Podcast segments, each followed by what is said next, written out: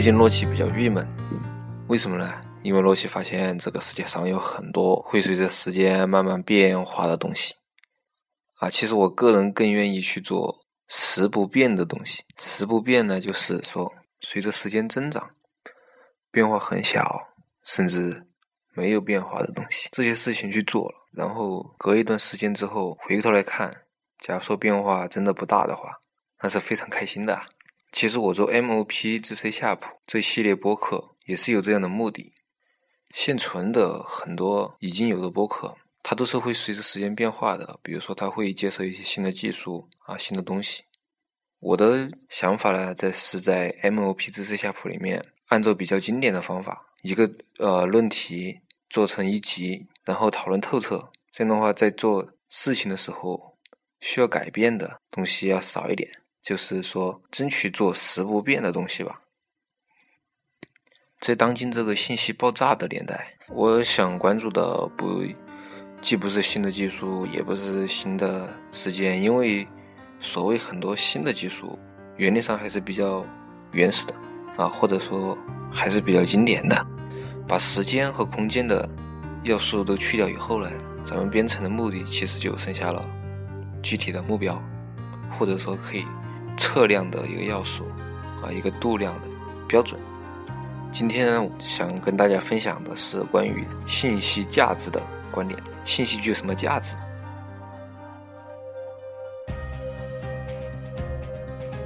首先，我们咱们考虑一下互联网上的信息量。二零一二年十月份，中科大有一位大牛说，互联网上总体的信息量呢？用四点七 G 一张的 DVD 光盘来装的话，需要一点六八亿张。如果装在一 T 的硬盘里面，需要八十万个这样的硬盘。当然，这个数据其实是有水分的，因为文字涵盖的信息量明显要大一些。它这样计算的话，它其实是按照香农的信息原理来计算的。文字它是有上下文的，它可以牵涉的范围非常广。在实际生活当中，最多的还是新闻。我们就按新闻来讲吧。每天看新闻，我发现一个很有意思的情况，就是我们每天看新闻，就算我们每天定时收看定点的新闻，其中啊，其实有百分之九十九以上的信息可以说无关紧要的。无关紧要，并不是说这个新闻本身没用，一点用没有。啊，如果真是一点用没有，也不会有人关注了。说它无关紧要，是因为过了一天之后，它变成旧闻。它作为旧闻来说，价值是非常低的。其中这个特点表现的非常明显的是咱们的官方媒体。官方媒体总的来说就只有三句话：第一，领导人很忙；第二，外国人民生活在水深火热之中；啊，第三，抓了一些贪官。这些着力渲染的东西，其实真的是无关紧要的。相反，哪些跟咱们关系很大呢？去年，李总理主持召开了一个中国质量大会。对于这个的事情的宣传报道和二次解读都是非常稀缺的资源，在业界以内认识也是不够的。其实，这可以说是预定了相当长一段时间以内中国互联网发展的一个基调。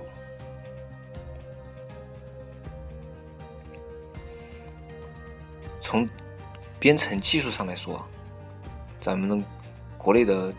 各种技术论坛，很多大牛每天发很多文章，分享很多文章。但是我文章的整体内容来说，质量很少有超过官方文档的，还是在一些经典书籍讨论的范围之内。种种信息爆炸产生的浮夸的情况啊，迫使咱们开始讨论信息革命的本质是什么，或者说信息革命到目前为止发展情况到底如何？啊，当当然，我这里就要开始鼓吹我个人的观点了。我个人的观点是，信息革命到目前为止，实质上是捧红了传播行业。传播行业包括哪些东西呢？包括首先一个是咨询，啊，这个在信息行业的上游，这个不用说了，这是入口级的东西。第二是通讯，第三呢是电子贸易，第四呢是传媒。传播行业有一个非常显著的特点，就是及时性。啊，新闻有句俗话说得很好，新闻过了一天就变成旧闻，而旧闻是没有价值的，它只有收藏价值。收藏价值的话，它只有在收藏一份的时候才有价值。如果收藏很多份的话，价值也是不高的。传播行业这种追求第一时间信息的这个特点，会导致什么问题呢？会导致，假如说有多个参与者，大家同时追求第一时间的新闻的话，实际上它会产生很多冗余，很多信息上的冗余。按照极客的说法来说，就是说整个社会都在非常努力的 fork 啊，你抄我的，我抄你的，但是没有有效的 merge。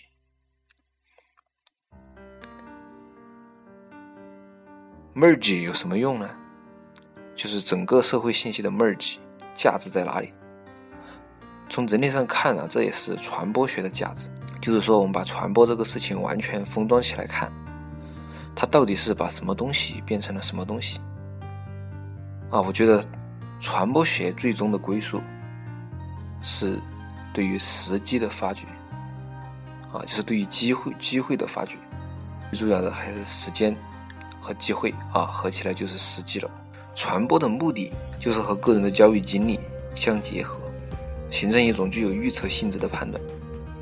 这个判断可能会落后于时代，也可能会超前于时代。当你的判断超前于时代一段时间的时候，比如说超前时代二十个月，你用少于二十个月的时间就可以完成这件事情，那么这就意味着一个机会来了。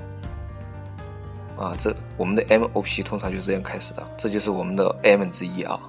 MOP 的时机啊，就是这样发掘来的，主要是从各种各样的信息渠道来的信息吧，啊，information，从 data 提炼出 information，当然这需要很多实际的经验啊，特别是对自己关注领域的一个经验。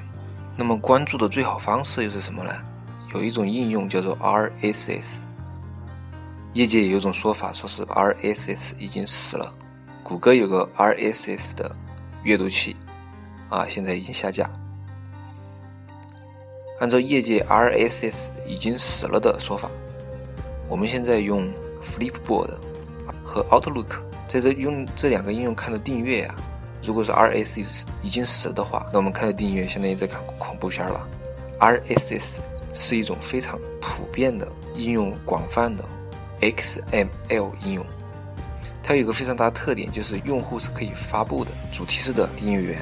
但是 RSS 它有一个缺点，就是它对于咱们编程所用的第三方库啊，推荐和分析的效果不是特别好。第三方库怎么 get 呢？还是要通过 GitHub、SourceForge 和 Code Project 这些收录网站上面去找。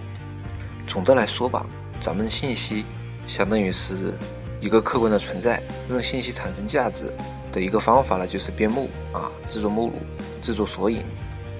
当然，在制作索引的过程当中呢，我们对信息的重要程度是有所区分的，区分的价值观或者区分的标准就立足在我们自身的技能身上。比如说，你是一个 C# coder，那么你对 Java 的关心可能就没这么强烈。那假如说你是一个 Python coder，那么你对 Perl 关注可能没这么强烈。最根本的立足点在于自己。围绕自己来筛选信息，来赋予信息价值，而不是对大部分人牵着走。咱们一辈子啊，有两个小伙伴不太靠谱，其中一个小伙伴来叫做别人家的孩子，另外一个小伙伴来叫做大多数人。啊，咱们利用信息的时候要考虑到这两个不靠谱的小伙伴的存在。好了，这以上就是今天的节目了，谢谢您的收听，咱们下一期节目再见。